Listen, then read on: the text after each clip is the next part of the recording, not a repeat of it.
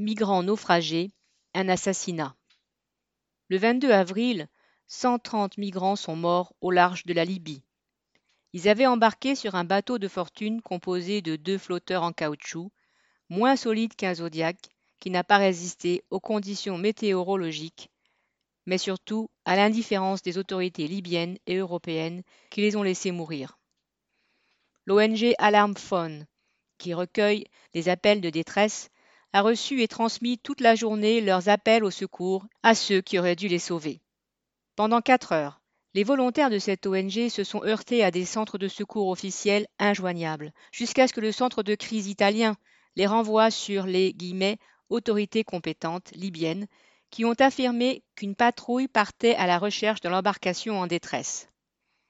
Encore quatre autres heures sont passées, jusqu'à ce que le seul navire de l'ONG SOS Méditerranée, l'Ocean Viking, très éloigné sur une autre zone de sauvetage, décide de son propre chef de partir à la rescousse des migrants sur une mer démontée.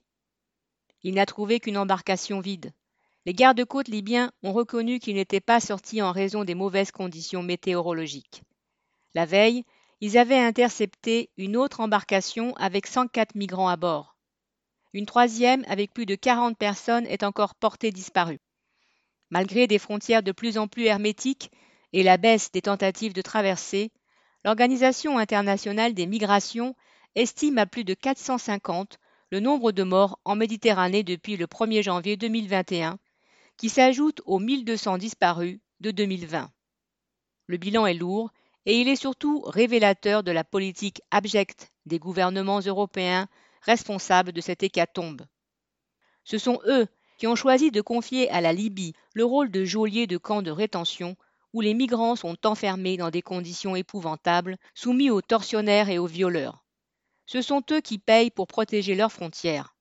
Dans ce dernier naufrage, ce sont eux les coupables de ce qu'on ne peut pas appeler autrement qu'un assassinat. Sylvie Maréchal.